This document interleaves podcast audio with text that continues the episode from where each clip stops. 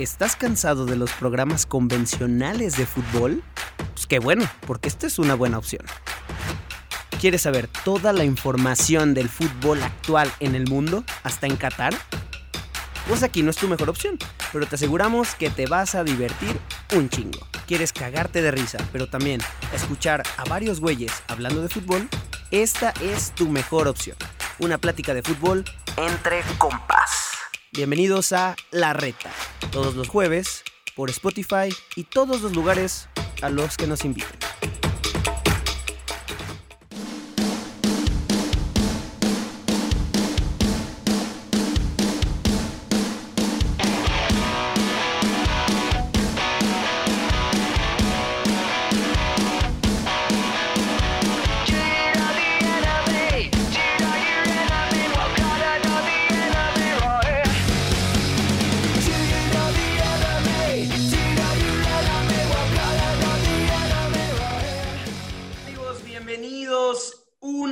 Episodio más, episodio número 6 de esta segunda temporada ya. Estamos contentísimos porque hoy estamos echando la reta desde la arena. La reta desde la arena es un bonus track para los que nos están escuchando por allá. Bueno, y ustedes dirán, bueno, qué chingados, ¿cómo que desde la arena? La reta desde la arena, ¿qué es eso?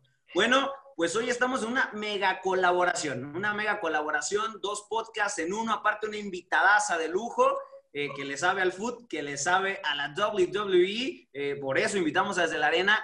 Saludo con gusto a mi hermano gemelo, Carlos Córdoba, bienvenido a la reta desde la Arena, contentísimo de esta colaboración. Gracias, Geme, buenas tardes. Yo sé que ustedes si están en el formato visual dicen, ay cabrón, hay un espejo y están dos güeyes que son cuasi iguales. Pues bueno, el Geme por lo mismo se pasó la podadora para que ya tengamos un, gust- un poquito de distinción, pero aquí estamos. Definitivamente compartir con el mundo pambolero nos emociona, nos agrada mucho y sobre todo por la invitada que tenemos. Ya dijo el Geme que es una mujer multiplataforma que conoce más que muchas personas de varios mundos, entonces estamos muy contentos. Saludando a mi pana Marlon Cáceres, que está en labores allá en Tampa, pero con mi chicha, con mi geme y sobre todo emocionados por la presencia de Vero. Pero antes, ¿cómo andamos, mi chicha? ¿Qué tal, Carlos? Jorge, un gustazo nuevamente compartir. Parece ayer cuando compartíamos esos micrófonos en el campeonato universitario Telmex Telcel, narrando a los poderosos felinos de la Salle. Ahora estamos en esta nueva realidad de la virtualidad y empecemos con esta gra- gran entrevista con una verdadera personaje, un verdadero Pues- personaje dentro del deporte. Puro humo de chicha, como ya puede ver aquí nuestra invitada, pero ahora sí vamos a darle la bienvenida. Ustedes la conocen, estoy completamente seguro. Vero La Güera Rodríguez, conductora, periodista, fútbol, WWE, de todo. Bienvenida De todo. a la reta desde la arena. ¿Cómo estás? Estoy muy feliz de estar con ustedes. Primero que nada, muchas gracias por invitarme al podcast y además hacer un podcast en conjunto de los temas que en realidad son los que más me apasionan. Ya vi que el Chicha se vistió de, de gala, porque me gusta su playera de Spicy Tacos. Yo también me vestí de gala, pero no alcanzo a ver la, la de Carlos ni la de Jorge. La mía es una edición de Ah, WrestleMania no, tú 34. pero para, para casarte el día de hoy. O sea, Para que veas. La mía, la mía es una combinación espantosa de colores, pero eh, con mucho gusto la aportamos porque hay que incursionar en esto del tie-dye que está tan de moda, ¿no? Sí, me gusta. Sabes que, eh, lo- señora, lo intenté, lo intenté y entonces no, no es lo mío. Los míos son los deportes, no el tie-dye. Pero te ves muy bien también. Muchas gracias, Vero. Pues ahora sí que darte la bienvenida. Contentísimos de que estés contenta con, con nosotros aquí en la reta desde la arena. Ahora sí que una fusión, vamos, ni Marvel con los Avengers la tiene, es una cosa aquí fantástica, pero ahora sí entremos a, tema, ahora sí a lo que le truje Chencha. Y vamos a empezar primero, eh, ¿cómo son tus inicios en el mundo del deporte, Vero? Tu trayectoria hasta el momento, ¿cómo se da esta pasión por el deporte para ti? Fue una cuestión, y a lo mejor para, para todos, muy familiar en cuestión del fútbol. Para mí siempre fue el vínculo familiar. Cada domingo era ir a ver a los Pumas con mi papá y con mi abuelo. Cuando jugaban de local, de visitante, pues era comida familiar. Entonces se formó un vínculo súper fuerte. Después, eh, era lo que me recordaba, se murió mi abuelo y entonces era como, ay, hay que recordar a tu abuelo que ir al estadio. Ya se volvió algo eh, completamente sentimental. Y entonces en la universidad, me dicen, eh, un amigo tenía el programa de Pumas TV, era el productor. Me dice, ¿te gustaría hacer entrevistas? Pero yo así, no me lo van a creer, pero soy muy penosa. Y dice, ¿qué voy a hacer yo en la tele? ¿Qué oso? No, pues, pues, pues sí, pero, pero me daban entradas gratis a todos los partidos y antes eh, de que lo agarrara Televisa, pues yo podía estar en la cancha. Entonces estaba fabuloso y dije, pues va, ese era mi pago como trueque, poder entrar a los partidos. Y dije que sí y me empezó a fascinar la cuestión de, de comunicar en las entrevistas, de conocer a los personajes fuera de la cancha y además con el equipo de, de, desde que nací. Entonces me empezó a gustar, después entré a MBS y me gusta la onda más seria de noticiario. Y ahí hacía un noticiario que se llamaba Score Final. Me encantaba ser súper seria. Y después se dio la oportunidad de Fox. Fui a hacer un casting en donde me hicieron entrevistar a Miguel Herrera. Por supuesto, alguien eh, fingía ser Miguel Herrera. Y, y, me divertí muchísimo y dije, ya está, pero no, hombre, o sea, entras la próxima semana. Y no me hablaban y no me hablaban y yo prendí veladoras y yo rezaba y de pronto hubo como cambios en la estructura y nadie me habló. Y así estuve un año súper abandonada, así de, ya voy a entrar a Fox, ¿cuándo? No sé. Y después de un año me dijeron, ahora sí, ya es en enero, pues fue en enero del 2014 y entré a Fox y pues se, dio, se dieron cosas padrísimas. Encontré a gente increíble, me gustó hacer la cuestión seria, me gustó la cuestión de entretenimiento, porque al fin y al cabo los deportes son entretenimiento. Y de pronto también conocí WWE, porque antes era puro fútbol, yo era pambolera nada más. Y de pronto llegó la WWE y me salvó, me iluminó el camino y me dijo, ¿qué es esta diversión? ¿Dónde habías estado? Y así fue, hasta el día de hoy. Fíjate que es curioso, y aquí mis, mis compañeros no me van a dejar mentir, mis, mis hermanos, nosotros probablemente crecimos a la par con el fútbol y la, WWE, ¿no? Unos nos fuimos alejando, como el Chicha y yo, que ocasionalmente la vemos. Otros, como Córdoba, siguen y hasta que sean viejitos eh, aquí como mi geme. Y otros como tú, Vero, que de repente fue un salvavidas genial y que dijiste, bueno, de aquí soy y, y, combino el fútbol con el que empecé y ahora me paso a la WWE, ¿no? De aquí soy. ¿Sabes qué? Que a mí me choca y seguramente. ¿Hay algún Puma aquí? ¿Nadie es Puma? Afortunadamente no. ¿Nadie? Híjole. ¿Seguro? Mira, pero un chiva, un chiva, un rojinegro y un águila. Entonces aquí tenemos la liga completa. Me siento muy desprotegida. Este, bueno, pero entonces, bueno, ustedes sabrán bien, cuando, cuando, dicen, es que ser Puma es solo porque está de moda y cosas así. O, por ejemplo, cuando va el Gran Premio a México, que todo el mundo eh, se sube al tren yo soy de la más feliz. Qué padre que la gente se empiece a interesar en el deporte. De pronto es como, pero a ti no te gusta desde que tenías 14 años y a mí sí. Es como, bueno, pues no, a mí me empezó a gustar a los 20 cacho. Ay, y así restando edad, ¿no? a, los, a, los, 15. A los 15, no a los 14, pero sí a los 15. Eh, pero qué padre, o sea, es, es deporte, es entretenimiento. No importa si el día de hoy a los 20, 30, 40 años dices, ay, no manches, yo nunca había visto Fórmula 1 o yo nunca había visto eh, al Atlas campeón. no te preocupes, no lo vas a ver. Definitivamente no va a se va a morir sin verlo. Oye, Vero, ya comentabas más o menos la transición que tuviste. Desde ese 2015 hasta que se compraron los derechos de la WWE en Fox, ¿qué era lo que comenzaste haciendo? ¿Qué asignaciones tenías? Y ya cuando tienen los derechos, ¿cómo es que se les ocurre el concepto o a quién les da la encomienda para ver, vamos a juntar a Vero, vamos a juntar a Jime, son las divas mexicanas y vamos a irle dando por este camino. Paso a paso. La verdad es que fue la misma WWE quien nos invita a WrestleMania. Y entonces invita a dos talentos de Fox. Ellos eligieron a Jimena y a Verónica. Ellos fueron los que eligieron. Y llegué, yo llegué, al menos yo, en, la opción personal, llegué a ese WrestleMania y dije, bueno, pues vamos a ver qué nos vamos a encontrar. Y yo fui muy honesta, porque soy, yo estoy de periodismo. Y entonces dije, yo no puedo ir sin, sin empaparme del tema. Y entonces intenté entrar y dije, ¿qué es esto? O sea, si alguien nunca lo ha visto y de pronto pone WWE entera y dice, la madre. O sea, no estoy entendiendo nada, no estoy entendiendo nada. Y más cuando vas a cubrirlo.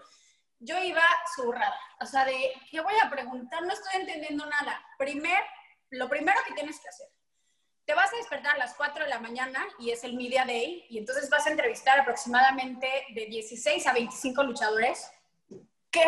Y yo decía, pero es que nadie me ha dicho, o sea, no estoy entendiendo. ¿Quién, por, qué, ¿por qué se pelearon en Rusia? Que son amigos, no estoy entendiendo. Entonces dije, bueno, pues sabes qué, lo voy a disfrutar. Deporte, entretenimiento, disfrútalo. Y entonces, y esto fíjate que no lo he dicho nunca, mi primera entrevista de WWE acabó siendo mi marido. Mi primera, 4.30 AM, así de high. Y entonces llega Finn Balor y yo no le entendí nada a su inglés, porque justo venía llegando él de Japón, más el acento irlandés. O sea, no nos entendimos nada, nos reímos, acabamos hablando de fútbol. Este, que si él iba al Tottenham, y entonces yo decía, oye, no, pero el Chicharito estaba en Manchester en ese momento. Entonces decía, oye, pero el Chicharito, los mexicanos allá. Y entonces esa fue mi primera entrevista y lo empecé a disfrutar y empecé a conocer a los personajes, no directamente hablando de lucha, pero hablando de quiénes eran. Y ese día, para las 2 de la tarde, dije, ¿qué es este paraíso? ¿Dónde había estado toda la vida? Y pasaron tres días de entrevistas y de cobertura. Llegué a ese primer WrestleMania para mí en San José y, y, dije, no puedo creer que, o sea, ¿dónde había estado toda mi vida esto? O sea, no, ¿por qué no lo vi? Y fue lo más divertido. Imagínate ser súper novata y poder entrevistar a, o sea, yo no lo puedo creer, John Cena, Roman Reigns, Daniel Bryan, o sea, acabé burlándome con Daniel Bryan de que se estaba riendo y le salía como un chiflidito en la nariz. Entonces, ahí. Y me decía, no, es que vengo de una lucha con escaleras. Y yo, güey, eso está fatal. Y entonces empezó a dar muy orgánico. Yo nunca em, quise como mentir, decir, ah, pues el expertise de WWE es, soy una aficionada que de pronto se volvió loca eh, con la cuestión de las luchas y de ahí eh, insistió, sí, hay que hacer un show y, me decían, sí, pues es que estaría padre, a ver, hagan un piloto y entonces hicimos como tres o cuatro. Nos decían, sí, está padre. Bueno, en dos semanas vemos, juntan un mes y así un año entero hasta que de pronto dijeron, va, lo hacemos se armó y, está increíble, la, verdad, tener un espacio donde se pueda platicar de lucha y donde sea completamente orgánico, que no, a mí no me gusta nada de la cuestión pretenciosa en los deportes. Bueno, nada, pero en los deportes como que esa cuestión de, ah, ¿quién es tal para hablar de fútbol? Güey, o sea, es el deporte que más le gusta a la gente, pues es lo único, o sea, con eso. Se ve súper chocante ser pretencioso, definitivamente. Estamos de acuerdo en eso. Y la envidia, que WrestleMania 31 todavía tenía una cartelera entre cosas del pasado con Triple H Sting, poco de Undertaker y la consolidación de nuevas figuras. Wow, definitivamente estuvo bueno, pero dale, mi chicha. Pues bueno, Córdoba, ahora sí que vamos a cortar esta pequeña línea, vamos a regresar a WWE poquito más adelante. Oye, es que está... Bueno, bueno, vamos a regresar, te lo prometo. Pero Vamos a entrar ahora al tema de Champions League, Vero. Sabemos que también tienes el privilegio de realizar previas a, las finales. Inclusive, pues bueno, hay una escena muy grabada de, con tu actual esposo en el que, pues bueno, ahí hicieron la escena de la final de Tottenham. Pero preguntarte, Vero, ¿cómo es vivir una final de Champions League? ¿Cómo es la preparación? Nosotros que somos unos simples mortales y espero algún día tener la oportunidad de poder realizar ese viaje. ¿Qué nos puedes contar sobre este gran evento? Chicha, te lo voy a describir así. Es el mejor día de tu vida. No importa si después tienes hijos, bueno, igual porque no tengo, pero lo que pase, ese día va a ser el mejor día de toda tu vida. O sea, para mí, yo he tenido la oportunidad de asistir a dos finales, la que fue en Milán y la del año pasado en Madrid. No, lo, no encuentro las palabras para describir lo que es una final de Champions. Obviamente hay mucha preparación, eh, pero supongo que ustedes lo entenderán. Cuando algo te apasiona tanto, no es tanta la preparación, porque es algo que consumes en el día a día durante años hasta que llegue ese momento. Em, tengo que decir que por lo general son jornadas muy cansadas por la cuestión de horarios y entonces, eh, y porque Fox lleva eh, un equipo con todos echándole muchísimas ganas, pero tampoco somos 50 y así de ah, cada quien tiene su producción, no. Entonces, como este camarógrafo que se rifan con todo, así de se despierta a las 7 de la mañana, se va con ellos y luego ellos tienen que grabar tal, no, pero la entrevista te la dieron a tal de las 4 de la mañana de México, pero no hay quien edite allá. Y entonces te tienes que adecuar a, horarios de México, de la sede de la Champions, más de una limitación de producción que es súper fuerte. Entonces, para el tercer día tú estás agotado, pero te mantiene, por supuesto, la cuestión de que estás en la final de Champions. Cuando escuchas el himno, yo te lo juro, o sea, yo soy súper cursi. La primera vez que escuché el himno estando en San Siro, en el estadio, a mí me tocó, lloré todo, todo el himno. O sea, no lo podía creer, las manos me temblaban, o sea, es algo impresionante. Y la segunda vez que tuve oportunidad, por ejemplo, ya a la hora del partido yo ya estaba libre en cuestión laboral. Y entonces, pues pierde el Tottenham, que mi marido le iba, y, y pues yo así, o sea, entiendo cuando alguien está súper enojado porque amo el panbol y entiendo cuando dice se acabó y te quiere salir del estadio. Pero yo no podía dejar de ver al Liverpool, ya sabes, levantando la orejona y escuchando el himno otra vez. Y así, más, ¿qué hago? Y entonces como que lo veo que se para yo así, no, o sea, es que yo no me puedo parar. Dijo, ah, no, no, por supuesto, nos quedamos. Y entonces él creo que lloraba un poco, pero yo lloraba, no de felicidad de que perdí el pero sí de felicidad de poder estar ahí. Es lo mejor que te puede pasar en la vida. Si amas el fútbol, es lo mejor que te puede pasar en la vida. Ya nos dejó aquí con la piel chinita, la emoción, o sea, vamos comprando boleto de entrada para ir como aficionado cuando se pueda, ¿no? Digo, ahorita. Primero que hagan gente, ya después. Sí, sí, sí, digo, el próximo año esperemos, vamos bien, esperemos que, que, salgamos de esta para el próximo año, todos lo pedimos así. Y Vero, ya nos platicaste esta, esta parte de la Champions, ahora sí que de verte la emoción en los ojos, ya nos la transmitiste de, de la misma forma. Pero ahora preguntarte, quitando la Champions de un lado, ya en el fútbol un poquito más mortal, o si recuerdas también alguno de ellos, ¿Cuál ha sido, eh, sabemos que, cubrías también en cancha los, partidos, ¿no? Entonces, ¿cuál es tu mejor recuerdo de tu peor y tu mejor partido, eh, ahora sí que en el eh, mundano, ¿no? Vamos. Creo que entre el mejor y el peor, ay, qué fuerte. Me acuerdo muchísimo de la primera vez que me, que me dicen, vas a cancha. Y me lo dijeron un día antes, así, Ok, sí, o sea, hacer la previa, porque yo siempre hago la previa. No, no, no, vas a cancha, siempre me lo habías pedido y, creo que eres capaz. Esa noche obvio no dormí nada, nada. Y entonces dije, bueno, me tocaba un León América en León. Y yo, pues bueno, está bien. Cada, te lo juro, ah, bueno, lo platicamos mini por mensaje en lo que nos ponemos de acuerdo en este podcast. Eh, el, el el día que algo quieres y la tecnología te falla, entonces mis audífonos no servían. Y entonces yo con, mi, con esta jeta a cuadro y escuchaba... Ah, mm, ah, mm, mm, y, entonces le quería decir al güey de enfrente así, traigo otros audios. Ay, no, no, no, terrible. Hasta que por fin ya salí de y fue, güey, no, o sea, no me hagas esto, necesito audífonos. Y entonces todas mis hojas de preparación volaban por la cancha y decía, madre, ¿qué está pasando? Pero me encantó, me fascinó, fue... Eh, un partido muy emocionante. De hecho, debutó Laines eh, con el América. Y entonces, eh, yo tengo una muy buena relación con el ruso Brailovsky y él estaba narrando. Eso me ayudó muchísimo. Como que no te atreves, yo soy muy eh, casual y hago chistes y no me tomo la vida tan en serio, pero pues de pronto si tienes enfrente a gente que has admirado toda tu vida en la madre, pues tampoco me voy a aventar aquí un chistín señora, su silla, por favor pásale, siéntese, no. Y, como que el ruso y yo agarramos buena onda y, me dejó muy tranquila. Otro, eh, creo que ese fue, eh, no el más sí el más difícil. Llovía, mis hojas estaban mojadas, entonces me las metí en la chamarra, no se veían mis audífonos, fue muy complicado, pero nadie se dio cuenta de nada. O sea, en la tele yo estaba así.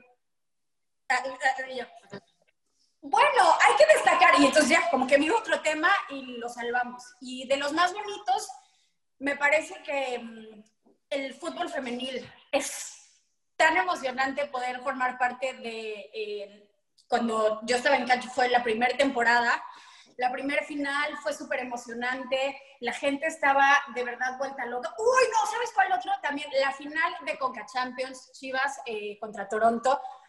¡Qué cosa! La verdad es que sí, ahí sí la banda del rebaño sagrado se rifó. O sea, te hacen sentir el estadio eh, vibrando y siento que esa es de las cosas más bonitas del fútbol.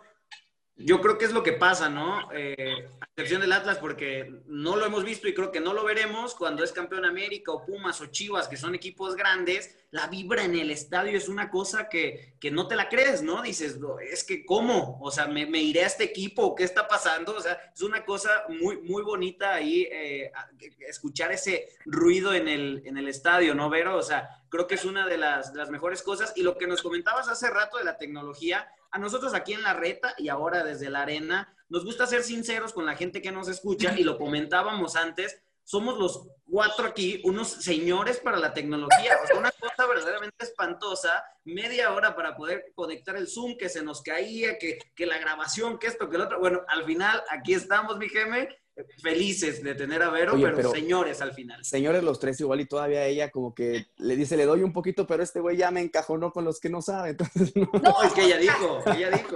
Yo te lo juro, para leer un mail seis meses. Así, disculpe, ¿cuál tengo que picar? O sea, de hecho aplico el término, ¿cuál tengo que picar? O sea, ya para que me entiendas mi edad, no, o sea, no, no puedo con la tecnología, no puedo. Entonces ya queda, la, queda más o menos el alivio de que estamos en, el mismo rango, ¿verdad? Que, que ahí estuvo Ahí estuvo y además, la excusa. por lo que veo, yo podría ser su madre. O sea, como que ustedes están muy jóvenes. Yo por lo menos tengo como pretexto. Ustedes, yo no sé. Estamos mal. Córdoba no creo que tanto aquí, Carlos. No creo que. ¿Qué pasó? No me hagas quedar mal. que, mira, que, mira que las entradas de Estadio Azteca, ahí me vas ganando. Pero nos bueno, vemos más viejos, nos vemos más viejos de lo que estamos. Tristísimo. Ahí estamos aparentando más. Pero nos comentaste desde el inicio ya con, con la cuestión de los Pumas que eres literal una mujer acostumbrada a estar en cancha. Para la gente que normalmente no tiene la experiencia de estar en cancha y sentir la vibra, para ti, ¿cuál es la diferencia? ¿Cuál es el plus? ¿Dónde disfrutas más un partido? Y quitando, quitando la experiencia quizá de, de transmisiones, de esas anécdotas con Pumas en cancha, ¿cuál es la que más recuerdas? Uy, recuerdo mucho, ahí digo, la verdad nada más estaba como tú dices, viendo, no estaba transmitiendo nada, era la emoción.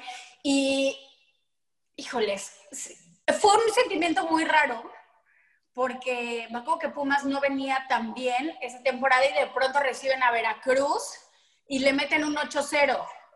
Ah, y entonces, híjoles, pues, o sea, es bien complicado porque cada gol, y obviamente tienes que seguir respetando al rival y tienes que seguir llegando, pero también al mismo tiempo dices, ¿cuándo va a parar esta masacre? O sea, como que, pero entonces esto ya va a ser el levantón de Pumas, híjoles, no sé, fue como una experiencia rara. Eh, me acuerdo otra también, la primera vez, exacto, ya, ya me acordé, estaba el Pío Ferrera, me parece que estaba con Monterrey.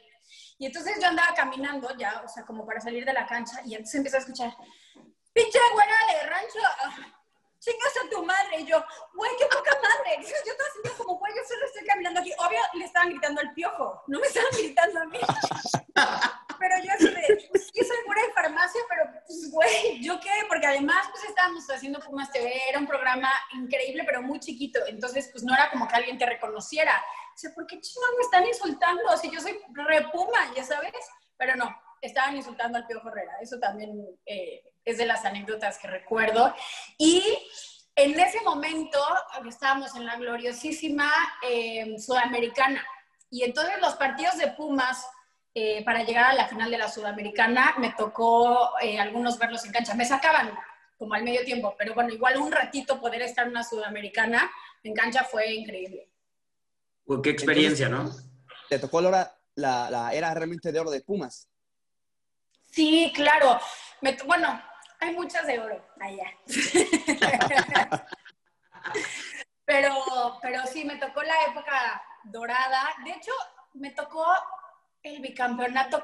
Creo que yo empecé a hacer Pumas TV después del bicampeonato, no me tocó el bicampeonato. Me tocó justo eh, despuésito cuando van a la final de la Sudamericana, pero después también Hugo Sánchez lo empiezan a atacar. Es, uy, una vez también, eh, cuando a Hugo le empezaron a aventar botellas de refresco y demás, y él iba bajando por el túnel, es el peor sentimiento del mundo. Para mí, Hugo es mi pastor, nada me falta, le amo, soy fan de verdad de Bota, y ver que la afición, después de un bicampeonato, cómo se estaba volteando hacia Hugo Sánchez, y él bajando las escaleras del túnel y la gente le estaba aventando cosas, es de los recuerdos que quisiera borrar de mi cabeza. Y ahora sí que Hugo también se ama a él mismo, ¿no? O sea, hay muchos pastores. Mucho más que nadie, güey. Es, es, como una esencia fantástica, un abrazo y un beso, Hugo Sánchez, que es una figura fantástica de, del fútbol mexicano. Antes de pasar con Chicha, yo sé que ahí lo ven, eh, digo, tienen el placer ahora sí de verlo, de ver a Chicha, porque siempre sufre por el Atlas, luego eh, le tira la onda a los invitados varoniles que vienen, a los femeniles les hace la barba, o sea, una cosa fantástica, porque la sorpresa de este programa en la reta, eh, en la reta desde la arena, es que vamos completamente en vivo, hasta en video, mi chicha. Antes de pasar a la, a la siguiente pregunta, aquí con, con Vero, teníamos que tener todo. De, unión de podcast con Desde la Arena, en video para YouTube, una cosa fantástica y que te puedan ver mucho mejor. Increíble, la verdad no sabía, me hubiera arreglado un poco más. Yo pensé que, que nada más me veía, pero, pero pues bueno, pues ya que, ¿no? Que hay Todos están, Es mood de casa, Vero. O sea, el que es guapo es guapo y te ves espectacular. Aquí nosotros Muchas gracias. sufrimos, pero caray, no hay de otra. O sea, la verdad, qué bueno que me puse al lado de una ventana porque la luz, muchachos, si no se saben ese tip y se toman selfies, la luz siempre ayuda. O sea, si yo me salgo de acá, me veo mucho más culera. Aquí no está tan mal.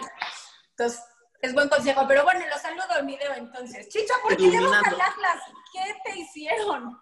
Esa es la pregunta del millón. O sea, dos temporadas y todavía no se explica. A ver, Chicha. ¿Chicha? Es que mira, ahí te va la triste historia. A ver, acompáñame a ver esta triste historia. Tun, tun, tun. Es que, bueno, en mi casa es totalmente un revoltijo de equipos. Mi papá es por parte de León, obviamente, León, la capital mundial. Hasta estuvo en la porra, me llamo Misael, por un jugador que se llamaba Misael Espinosa. Claro. Pero, pues el, pero pues ahora sí que la ley de mi casa es que antes de decir papá o mamá, tu primera palabra va a ser gol. Y me tuvieron que inscribir a un equipo de fútbol, no había cupo en las filiales de León, no había tampoco en Pachuca y nada más quedaba una del Atlas. Y ahí estoy entrenando con un, un equipo filial del Atlas y dije, bueno, pues soy del Atlas, soy del Atlas y así creció esta pasión que obviamente no, no se vive de títulos, pero sino de la pasión que evoca. No, Chicha, Oye, en la forma tan pedorra, Chicha. En vivo y en exclusiva es entrevista, charla con la Güera Rodríguez y charla con Chicha también, aquí robando el protagonismo. Yo le voy a llamar terapia con Chicha, porque si le vas al Atlas, lo que ya no son entrevistas, necesitan terapia. Chicha, ¿y alguien más en tu familia le va al Atlas? ¿O solo fuiste tú? No, soy el único, al contrario, Ay, son, son de León, de América y de Chivas. Soy el único oh, no. rojinegro. Hay algo que no entiendo desde la formación, Chicha. Si la primera palabra es gol y lo que más le falta al Chicha es gol. Hablaste como tres años después o cuatro, hijo. No, que desde ahí te están fregando, ¿eh? Yo creo que de menos, no fue, de menos no fue título la primera palabra. No, no, sí, imagínate. Es, es que, bueno, yo, yo soy del 99. En ese año era el Atlas de Ricardo Lavolpe, así que Caray. Venga, Chicha, sí venga, venga con, con, la pregunta, triste historia, triste historia totalmente. Pues bueno. Pues bueno, ahora sí vamos a regresar un poquito después de escuchar esta triste historia de mi vida. Eh, regresando un poquito a la lucha libre, Vero, nos comentaste que te tocó cubrir Western Mania, que fue tu primer evento como marca registrada de WWE.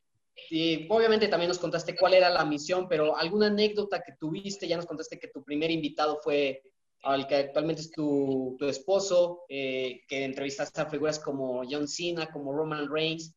Eh, ¿Cuál era la misión de este tipo de eventos? ¿Alguna anécdota extra que tuviste que vivir durante este, pues ahora sí, un evento de talla mundial como lo es Western Mania? La misión eso estuvo bien padre, porque nos sentamos con el productor y dijimos, bueno, pues vamos a hacer, te digo, yo soy cero pretensión. A mí no me gustaría llegar y, y, meterme como si soy un experto en WWE por, y yo pues porque intenté estudiar y no entendí nada. Entonces, ¿por qué no lo hacemos realmente honesto? O sea, vamos y vamos a ver literal la experiencia de qué es vivir un WrestleMania. Y creo que está creo que es bien chido porque se vale, habrá mucha gente que no ha tenido la oportunidad de ir y entonces aquí vamos a escoger desde el que le fascina WWE, va a ver las cosas eh, pues más clavadas y va a querer conocer todo lo del WWE Access. Y también gente que no conoce WWE y que va a decir, órale, esto está bien chido, o, no, y ya, ya lo escogerán ellos. Pero pues vamos a darle la opción y el menú abierto a la gente y vamos a ser completamente eh, limpios y honestos. Y entonces, fue, en realidad grabamos la experiencia como grabar, no sé, las 16 entrevistas, por ejemplo, y de pronto decir, ¿cómo te fue? Ah, pues muy bien. Eh, había como, era como un blog muy personal. Pues me fue bien porque al principio no sabía muy bien qué preguntarles, pero eh, ya me interesé que entonces este, va en lucha de escaleras, viene el Brian, y entonces, y entonces como que empezó a ser muy honesto muy orgánico. De ahí ya nos jalamos para todos los WrestleMania, todos los SummerSlam, hasta que ya se hizo el programa y demás. Pero creo que ver a la gente, a mí lo que más me gusta del deporte es cómo reacciona la gente. La parte social y cómo une, por ejemplo, con las familias y demás. Y entonces de ver la cara de la gente de por fin estoy en WrestleMania gritando seis horas. Yo, ignorante, dije, ok, ya voy a WrestleMania. ¿A qué hora regresamos? No, pues el evento dura como seis, siete horas. Y o sea, pero, o sea, ¿cómo? ¿Cómo que siete horas? O sea, pero, pero vamos a un evento de luchas. Sí, son siete horas. Y yo, ¿pero de qué? O sea, del transporte, no, o sea, del evento. Y yo, la madre, ¿qué va a pasar en siete, o sea, siete horas? Y de pronto las siete horas fueron las mejores siete horas, o sea, de verdad, de poder disfrutar de la gente gritando. Me acuerdo perfecto, lo primero que me impresionó en un WrestleMania, porque fue lo primero que vi, fue en Brian justamente con el IS, dije, la madre, o sea, esto es una familia, mi familia WWE, hermanos, ¿cómo han estado? Y, desde ahí, eh, me parece que es de las coberturas más divertidas y que te da mucho, vas con algo planeado y ya llegas ahí y te cambian completamente porque a la mera no vas a entrevistar al que te dijeron, pero el otro ya te dijo tal y a la mera se pelearon en tu entrevista y acaba siendo muy divertido, siempre es sorpresa, no puedes planear nada en, en coberturas de WrestleMania. Mira, ¿Quién quiere hablar? Es que veo todos con ganas, pero como que nadie se anima. Venga, Geme, adelante, adelante. Todos pidiendo el turno, profe. Lo que dices de, las horas es bastante, bastante largo. Sobre todo, no sé si, te tocó estar ahí, seguramente sí, la pasada en Nueva York. Sí. Ahí sí fue del peo de siete horas y con, y sinceramente es un pinche friazo que estabas así de puta, güey, ¿a qué hora se acaba? Pero yo por esperarme a ver a Charlotte dije aquí hasta el final y volvía, y volvía a donde me estaba quedando hasta las 5 de la mañana del día siguiente. 5 de la mañana del día, oye, no, pues tú ya estás inventando, o sea, alguien le dijiste, no, me quedé en el evento hasta las 5 de la mañana. Mírate, ahí, va el itinerario. Bueno, yo llegué a las 2, yo llegué a las 2 a mi hotel. Sí, no, pero es que acá, acá Fifi, yo creo que Uber y toda la cosa, yo andaba pobreteando eh, con el baño de pueblo de irme en el tren de Meadowlands hasta Penn Station, entonces, después de WrestleMania empezó a llover, Sí. Y la, y la fila del tren se hizo de dos horas. Entonces, para poder subirme al tren, ahí están las dos horas en las que tú ya llegaste. No, sí, no, tienes razón, porque yo llegué así, súper pro, y dije, así, yo me voy en Uber. O sea, y entonces se preguntan, sí, pero le espera, o sea, para que, o sea, porque hacías una línea y entonces los Ubers iban pasando por la gente, era de una hora y cacho. Dije, o sea, ¿cómo? Y espérate. O sea, yo dije, bueno, pues ya estoy aquí, ya me formé, me subo, llegó, o sea, no me entiendes cuánto me cobró. O sea, le hablé, hablé a Fox al día siguiente, así, hola, soy la güera, oye, creo me mamé en un taxi, o sea, ¿cómo? Y yo, güey, pues es que eran la una de la mañana, estaba lloviendo, no habían abierto el tren, y entonces tomé un Uber y pues, ¿qué hacemos? Y entonces ya, estábamos viendo como los viáticos, bueno, se agarramos acá y acá, y lo pude resolver, pero de verdad, sí fue un problemón, salir de ahí eh, el frío, o sea, ya estás como que gritándole y estás, porque ya moco, moco súper flojo de todo el frío, pero sí tiene razón, fue, yo no creo que haya sido tanto a lo largo, fue realmente el frío, se me hizo raro que planearan en un eh, estadio abierto WrestleMania en Nueva York en abril. Sí. Eso les fue lo que a mí me... Les encanta que seamos como, como bolis, definitivamente estuvo muy, muy feo, pero de ahí en fuera creo que se vienen experiencias mejor. La de Tampa me hubiera gustado con el calorcito, pero no lo, no lo echaron a medio camino, ¿o no, Geme? Claro. Bueno, habrá, ahora sí que aquí internacional por todos lados, una cosa fantástica. Habrá que llegar a la oportunidad, un magno evento tal como la Champions League en sus eh, correspondientes dimensiones, WrestleMania es, una cosa fantástica que uno de niño eh, sueña, ¿no? Cuando uno veía sus superestrellas en, ahí en el ring, luchando, las entradas, todo, dices, es que cuando pagabas el pay-per-view para poder verla, tú decías, bueno, es que yo quiero estar ahí, entonces ojalá, también como la Champions, esperemos que el próximo año estemos por ahí. Pues Vero, ahora sí, eh, ahora sí que una historia fantástica acerca de, estos eventos y cómo surges en, estos eventos de WWE. Pues, también aparte la internacionalidad en estos eventos de WrestleMania que ya dijimos, ojalá vayamos pronto. Y ahora yo creo que una pregunta clave y que muchos tenemos en mente y los que nos están escuchando aquí en la reta desde la arena, ¿cómo fue tu primer acercamiento con las superestrellas de la WWE? Ya nos platicaste aquella vez de las 17 entrevistas, pero en cuestión de eh, ¿cómo eran ellos? ¿Accesibles, humildes, unos medios acá mamilas? O sea, sabemos que Finn es una chulada porque pues, es tu actual marido, pero de ahí en más, ¿cómo fue esa experiencia con las superestrellas de la WWE? Creo que fue de las cosas bien padres. Yo estaba acostumbrada a cubrir fútbol o a cubrir Fórmula 1 y de pronto llegas a WWE y entonces todo es una cuestión, o sea, es una marca de entretenimiento deportivo y entonces están ahí para entretener y saben perfectamente eh, qué hay detrás del entretenimiento. Entonces, creo que fue de las cosas que me enamoró, porque entonces vas directo a la entrevista y acabas tú divertidísima. Cuando en otro tipo de entrevistas es como, este güey me está contestando en monosílabos, o sea, ¿cómo le, ¿qué hago? Entonces, más bien, eh, creo que fue de las cosas que más me encantó en una cuestión de de periodismo, poder llegar ahí y divertirte y disfrutar. No te van a decir algo que no esté dentro del entretenimiento, ¿sabes? Entonces, tampoco te van a dar lugar para que la entrevista se vaya a un lugar feo o algo. Es, como periodista creo que es lo más divertido de hacer o de cubrir. Y sobre todo esto que ya es que es muy, muy divertido, no sé si estuvieras antes del conocimiento de la WWE, un poco familiarizada con la lucha libre mexicana, e, el, cómo quizá la preparación previa del aficionado a ir a una función grande de Arena México, a ir a un triple manía, quizás si lo tenías un poco en cuenta y cómo lo comparas con esta preparación gringa para un evento tan importante, los tailgates que hay afuera de los estadios grandes cuando es WrestleMania, o acaso pues la pistadita y precopa antes en un evento más chico, sea un Raw, un SmackDown o SummerSlam cuando no es en un lugar tan grande. ¿Cómo haces esa comparación de la cultura, de las preparaciones, de cómo, de cómo vive la gente aficionada al deporte?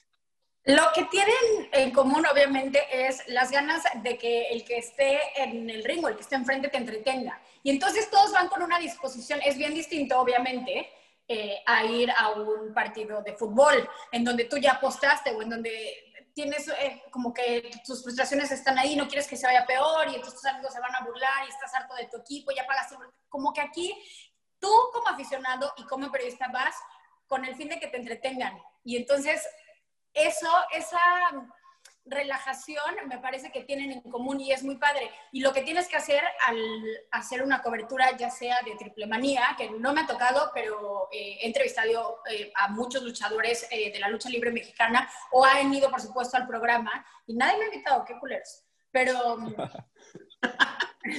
pero ellos ya saben que te tienen que entretener. Y entonces tú lo que tienes que hacer es el medio para que este entretenimiento pueda llegar acá. Y entonces, como tú dices, bueno, en WrestleMania, ¿qué hay? Bueno, están los tailgates afuera. Bueno, vamos a contar qué hay afuera y a platicar con la gente. Hay un access. Entonces te metes como aficionado, o sea, y ves todo lo que puedes comprar. Obviamente, eh, espero que estén ahí el próximo año. Te lo, o sea, ¿cuánto, ¿cuánto tienes que ahorrar? O sea, para meterte al access y no comprarte todo todo. O sea, porque de repente dices, tú lo, Carlos, lo debes saber, ¿quién necesita un rompecabezas de Hulk? Nadie. Pues, ¿qué crees? Si lo, o sea, pues ni modo, lo compras. Yo lo quiero. Ajá, exactamente. Em, puras cosas así que, o sea, las playeras, por supuesto, ya las compraste desde antes, ya estás súper emocionado, pero entonces llegar ahí y ver todo lo que puedes comprar o poderte formar y, tener la firma de uno de los luchadores que has seguido durante toda tu vida, poder ver luchas dentro del mismo Access, es increíble y ver cómo la gente, tú, es lo que tienes que transmitir, cómo se disfrazan, cómo ahorraron todo el año para poder llegar a ese momento y están viviendo dentro de esa burbuja del entretenimiento deportivo, están viviendo una fantasía. O sea, no soy un fan que me formé, es por fin me llegó mi día en donde voy a conocer a Roman Reigns y voy a tener su firma y, y viví todo el año para esto y poder transmitir esa pasión me parece que es lo más padre. Y la verdad, sin demeritar, es bien fácil. La gente está feliz, está apasionada, está eh, ávida y hambrienta de que lo entretengan, entonces se convierte en una cuestión fácil de poder transmitir lo que sucede acá para el aficionado. Experiencia. Es fácil. Y sobre todo yo siento que es más fácil porque en el lado de rivalidades o, de enfrentamientos están así como que, ay, pues todos los que estamos con Roman Reigns vamos a dar en la madre a los que están con Brock Lesnar. Y pues que estén tan dóciles, tan emocionados, que sea simple apoyo eh, más puro, genuino y que no sea nada agresivo o violento en comparación al fútbol, pues te lo hace súper fácil. Total, o sea, yo me he encontrado, así, ya sabes, con, no sé, imagínate esto, es, es imaginable que tú vas con tu playera de, no voy a decir Atlas, la verdad, porque a lo mejor, perdón. Sí, esa, sí no, esa no cuenta. O sea, voy por una rivalidad acá chida, ¿no? O sea, tú alrededor de 10 americanistas y tú con tu playera chiva. No, güey no, pues, pues mejor, o sea, suicidio. ¿De qué estás hablando? O sea, ¿para qué le rascas los huevos al león? ¿Ya sabes? Y entonces de repente, yo también me pasó eso, eh, cobertura y demás. Y de pronto ya terminé mi chamba y pues ya me compré esta playera, pues, obvio voy a decir de mi marido, ¿no? De firmar y ya me siento.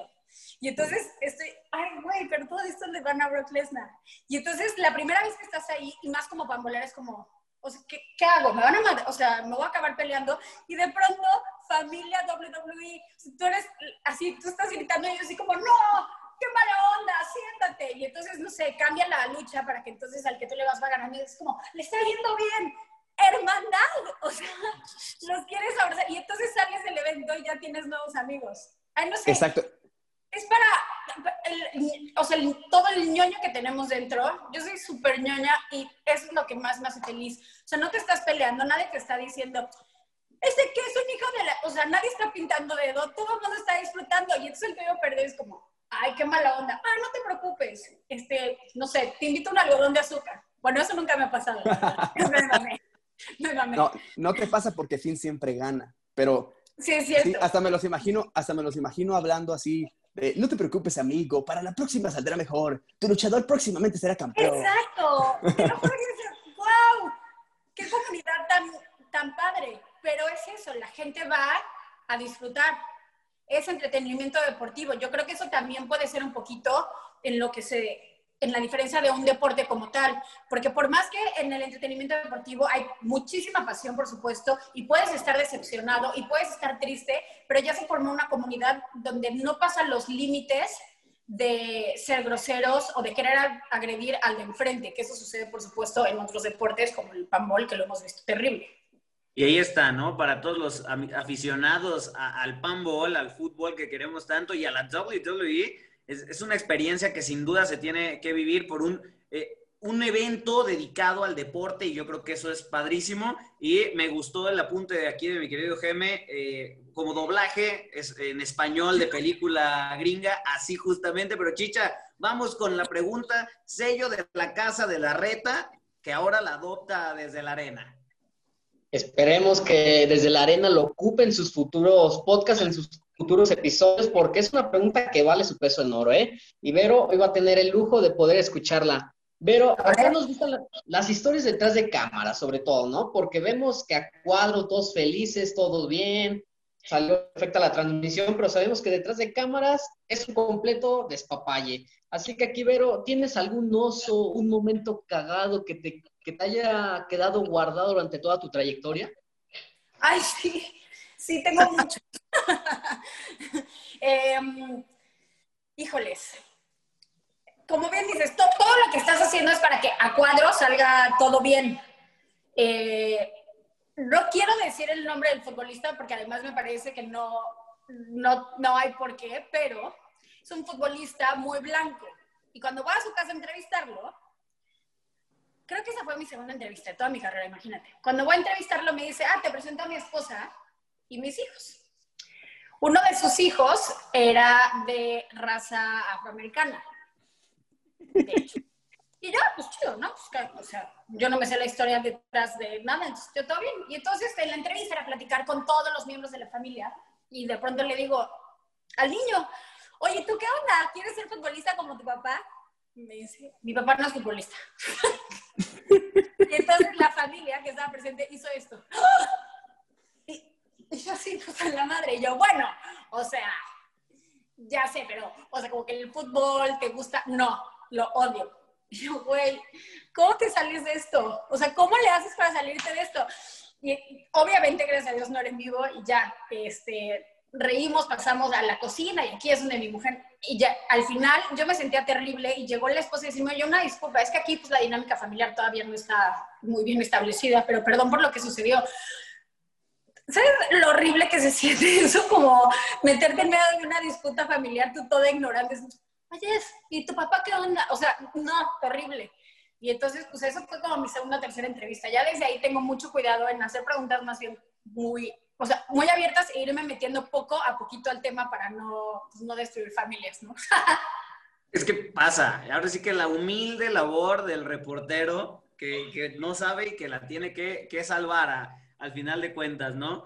Pero ahora, eh, Vero, vamos, a nosotros nos encanta, después de que, nos canta, de que ya nos contaste el oso, tu momento de oso que a todos nos pasa, eh, a nosotros nos encanta hacerle aquí en la reta y ahora también en la reta desde la arena eh, a la Pati Chapoy. O sea, aquí nos encanta el chisme y nos encanta Dale, Jorgito Sola, vamos, tú puedes. Sí, Pedrito Sola, ¿no? Por ahí ya compartimos un sticker de Pedrito Sola bailando porque lo vale. Y, y preguntarte, Vero, te voy a hacer la pregunta y después voy a dar un, apunte antes de que la contestes, ¿va? Primero, eh, ¿cómo fue tu historia de amor con Finn? ¿Cómo fue tu historia eh, de, amor con Finn Balor? ¿Cómo, ¿Cómo se da todo este amor? Y antes de eso, antes de que nos contestes cómo, porque estamos interesados, nos encanta esto del amor y más en, aquí en la farándula, pero antes Chicha quiere dar un comentario que lo tiene guardado desde eh, de, los, venga, chicha, venga, de los de siempre. Te quiere pedir un favor, ahora sí, de compas, aquí en la reta desde la arena. Venga, chicha. Pues bueno, así que con todo el respeto del mundo que te mereces, Vero, pero pues bueno, desde uno que conoció a Finn, que lo ha admirado, que ha visto su trayectoria, que wow, principalmente uno admira una parte especial de Finn, que es su poderoso abdomen, así que ¿Habrá algún momento, Vero, en que nos dejes ahí un rato, rayar un queso, lavar la ropa en ese poderoso abdomen de fin? Por supuesto. Yo, de hecho, es ahí donde lavo mi ropa. Porque luego la cuarentena dices, no, o sea, los trastes, la chingada, la lavadora está llena. Hay nada más hay una manchita aquí, entonces voy a su abdomen y entonces ya la tengo lista. Y la verdad, eh, yo como amante de la comida, no sabes lo...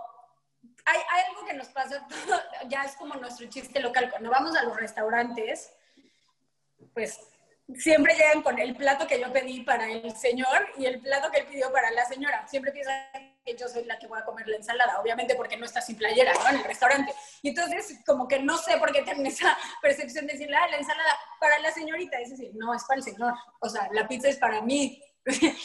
Pero nuestra historia de amor fue, fue pues, muy inesperado porque mm, nos conocimos justo en esa WrestleMania y siempre hemos sido muy, habíamos sido muy amables uno con el otro. Buenas tardes, buenas tardes, ¿qué tal? ¿Cómo va? ¿Todo bien? ¿Todo bien?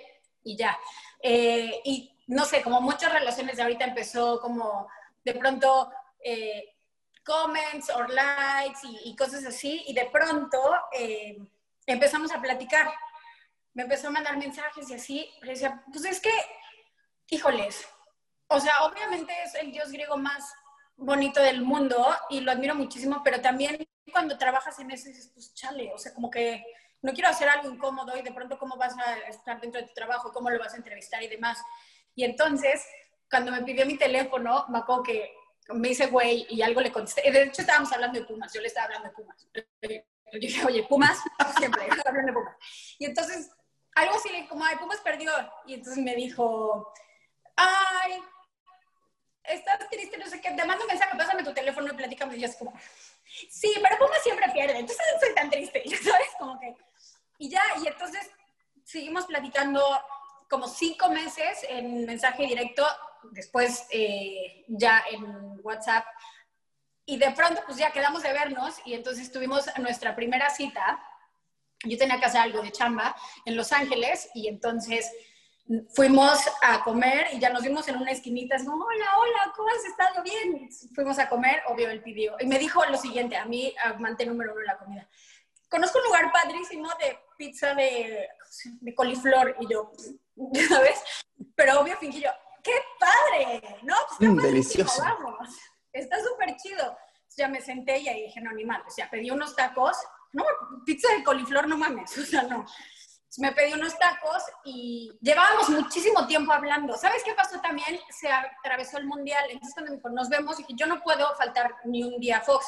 Y entonces hicimos un programa, Agenda Mundialista, lo hicimos una semana previa al mundial y una semana después. Entonces, por mes y medio a hablar todo el tiempo, pero no nos podíamos ver. Entonces, creo que eso ayudó para que los nervios no estuvieran tan presentes en la primera cita. Y, y sirvió mucho. A él le encanta el fútbol, a mí también, creo que eso nos unió y platicamos muchísimo. Y ya, este. Fue así como, bueno, nos vemos, que te vaya bien, sí, bye. Este, y los dos íbamos en Los Ángeles, nos vemos mañana, sí.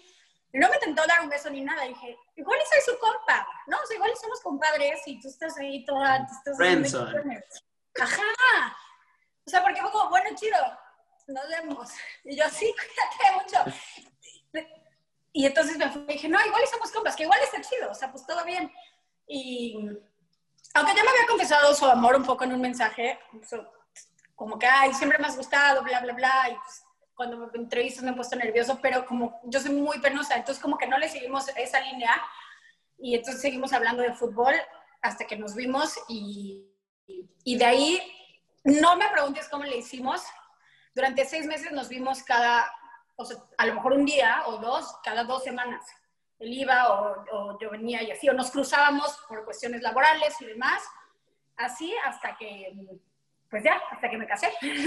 De esas, de esas citas a la antigüita cuando los papás no dejaban ver al novio y se veían una o dos veces por semana o ahorita en confinamiento que una vez por semana y es bien complicado, ¿no? Entonces, qué, qué bonita historia. Nos encanta esto de, de hacerle al ventaneando desde la reta desde la arena, una cosa verdaderamente fantástica. Qué bonita historia. Y lo mejor es que Vero nos comparta el lavadero que tiene ahí eh, ya impreso el buen fin. Solo aquí a la reta, ¿eh? Amigos que nos acompañan, igual Lo que necesiten lavar. Ah, Igual y armamos un giveaway por ahí, amigos de la reta de la arena, pero este, ya lo veremos. Por lo pronto lo aprovechamos nosotros. Ya me vamos con unas preguntas. Lo bueno es que yo ya, yo ya tengo apartado, a mí me apartas fecha, pero por favor, para el fin de semana WrestleMania en Inglewood, pido, pido fila. Ah, no, pues Pido el vamos turno todos. ¿eh? Todos. 100%. Ahí hacemos lo que se pueda, pero ya ves, ya ves lo que, lo que nos ocasiona chicha con los crush tan, tan guardados que tienes, nos haces aquí Ay, andar exhibiendo la cosa. Ay, chicha, de Chicha. veras. Bueno, por lo menos Chicha tiene los colores del Atlas, sin valor. Por ahí puede ser. Ay, yo- Sí. es parte. Le gusta, Es le gusta. de- Es, es el, es el mensaje positivo de, esa, de ese equipo tan piterito. Pero Terapia bueno, Chicha. Seguimos en terapia Chicha. Venga, vamos, Chicha. vamos a ir rápidamente. Aguante. No, aguante, no. Mejor cámbiale, tienes oportunidad. Te vas a quedar como mi abuelo, que lo veo campeón a los 12 y ahorita ya está como en el séptimo piso y sin nada. Pero bueno, pero vamos rápidamente a la tercera caída desde la arena. Pregunta rápida, dos opciones. Nos vamos a ir pasando algunas entre nosotros y nos vas a contestar lo que más te gusta. Lo primero que se te venga a la mente, ¿va? SummerSlam o WrestleMania. Ay, mamacita, SummerSlam. Y ahí, y ahí como examen- Neta. así como examen de escuela, justifico su respuesta. Sí. Justifico mi respuesta. Eh, Ajá. creo que a mí me ha tocado vivir los SummerSlam en Brooklyn. No me ha tocado, Uh, bueno, y el de mucho Toronto. mejor. Y, y- y creo que toda la emoción y la pasión de la lucha libre se, ¡ah! ya sabes, se comprime en la cuestión del verano. Eh, me parece que WrestleMania acaba con todas las historias para poder renovarlas, pero SummerSlam está en medio de los conflictos y eso a mí me da muchísima emoción. Muy buena. Súper bien. ¿Vivir en México, Vero, o vivir en Estados Unidos? En México. Eh, bueno, ¿Justifico mi respuesta? No, no, No, no, no, no, iba a meter otra, iba, a meter otra, pero, pero ya nos dejaste en claro que los, las piezas de coliflor no te gustan, No. definitivamente. De luchadores no te voy a preguntar, eh, involucrando a Finn, evidentemente, porque todos sabemos que, que Finn está arriba, pero si te vas con otras medio caras que tienen ahí, Seth Rollins o Roman Reigns. Roman Reigns. Yo voy con una viejita, una viejita que va a causar polémica Dale. y, y que le va a gustar a, a la gente aquí eh, desde la arena, en la reta, claro que sí. Shawn Michaels o el Undertaker. Que, que es Shawn complicado. Shawn Michaels. Uh, Ahí está. buena. Buena, ¿eh? Ahora sí que. Ah, ¿ves? ahí sí estoy de acuerdo, pero me gustó desde la pasada porque Roman Reigns le dio en la madre que era a Bray Wyatt. Entonces, a- e- eso a mí eh, me, me trajo todo el, el punch, fue la vuelta. ¿Tú, Chicha? A ver. ¿Picolín Palacios defensa o Picolín Palacios portero? Portero, te amo, chicha. Portero. que la- no, se llevó el premio, caray. Se Es que, llevó el ¿y sabes premio. Los dos me caen re bien, pero voy a justificar mi respuesta, nadie me preguntó. Pero eh, amé, a mí me encanta la situación de un futbolista. Ustedes saben que, bueno, bueno, seguro sí, obviamente. Picolín es abogado también. Y entonces ver a alguien que se esfuerza tanto, le tiraron de todo, seguía ahí firme en la portería, estudió eh, para ser abogado en la UNAM. O sea, a mí me parece que es una persona que hay que admirarle mucho, muchísimas cosas. Sí, no, un tipazo. Digo, al final, el fútbol ya es otro tema, pero la persona yo creo que va primero. Vamos con una última antes de pasar con Chicha y ya irnos ya, porque el tiempo apremia, aunque no quisiéramos. Vero, Kikín Fonseca, Kikín Fonseca o Dante López, porque fueron eh, muy buenos jugadores en la época. ¿Y quién? Kikín, ah, aparte el Kikín, una mata espectacular. Yo también me iría con el Kikín. De Kikín, sí. Kikín Fonseca. Ahí está, pues respondió bien, ¿no? Ahora sí que atrapó Me- me gu- desde la tercera cuerda, lo, le- lo atrapó y plancha, vámonos. Es que imagínate, Kikín, y, y está mal, y está mal, y, y puede generar violencia, pero cuando va y, y- y mete gol y va con Osvaldo Sánchez y le Uy. contesta esa imagen, entonces, no sé, Kikín Fonseca. Ni me la digas que la sigo soñando y también sigo soñando a Rafa Medina y, y ahora Osvaldo, eh, Kiki no, se, de- no deja de eh, echársela en cara en, en tu DN ahí con a Osvaldo ¿Ah, sí? Sánchez. Sí, caray, pero bueno, muy buenas respuestas de, de Vero. Ahora sí, Chicha, vamos con la pregunta del millón ya para terminar.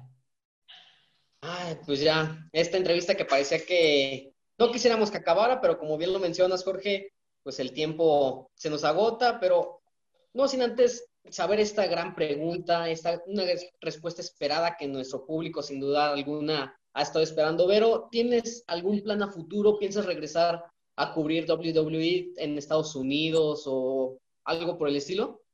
Sí, eh, lo que más me apasiona son los deportes. Creo que estar tan vinculada con WWE desde antes y ahora, por supuesto, por la cuestión personal, creo que me apasionaría el doble. Me gustaría muchísimo. Voy a ser muy honesta. eh, estoy en una situación súper complicada. Bueno, no súper complicada, la verdad.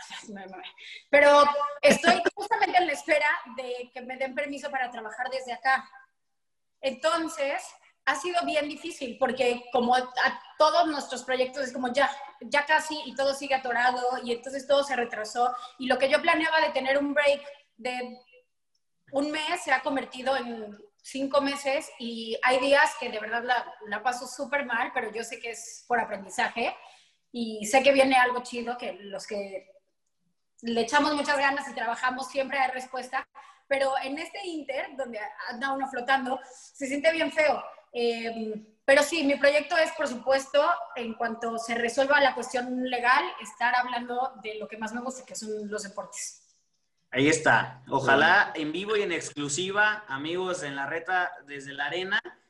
Va a regresar la Güera Rodríguez a WWE, sabemos que sí. Ahora, pues ya, Güera, para, para despedirte con muchísimo gusto, vamos a dividirlo esto eh, ahora a los podcasts. Un mensaje primero para la reta y después pasamos con mi querido Geme. Un mensaje para toda la gente que escucha la reta, a ver. Para toda la banda que escucha La Reta, les mando un saludo grande. Ya saben que yo soy la güera de amor, así que les mando buena vibra, les mando eh, fortaleza porque estamos viviendo tiempos difíciles y les mando también mucho amor para que salgan adelante de todo esto y nos veamos pronto en persona y nos abracemos. Muchas gracias, muchas gracias, güero. Ahora sí, mi geme, agradecerte que desde la arena se haya unido a la reta en este, eh, vamos, en este, pues en esta unión épica, ¿no? En esta unión épica que no la tiene ninguna película de Hollywood. Aquí lo hicimos. Un bueno, Geme, un mensaje de tu parte también para, para la reta, agradecerte y ahora vamos con, con la güera para que despida también a Desde la Arena con muchísimo gusto. desde la Arena, Ay, perdóname, yo me adelanté por mis huevos, no No, no, yo perdón, yo, iba a decir nada más, como dijera aquel, esta no lo tiene ni Obama. Así más, más fregón que el avión presidencial todavía esta entrevista. Pues definitivamente agradecer rápidamente, Geme, a ti, a Chicha y evidentemente en primer lugar a Vero por el tiempo que nos dieron. Y ahora sí, Berito, un mensaje para toda la gente que está arriba del ring, que es parte del Valor Club y sobre todo que extraña a la Güera Rodríguez en el universo de la WWE.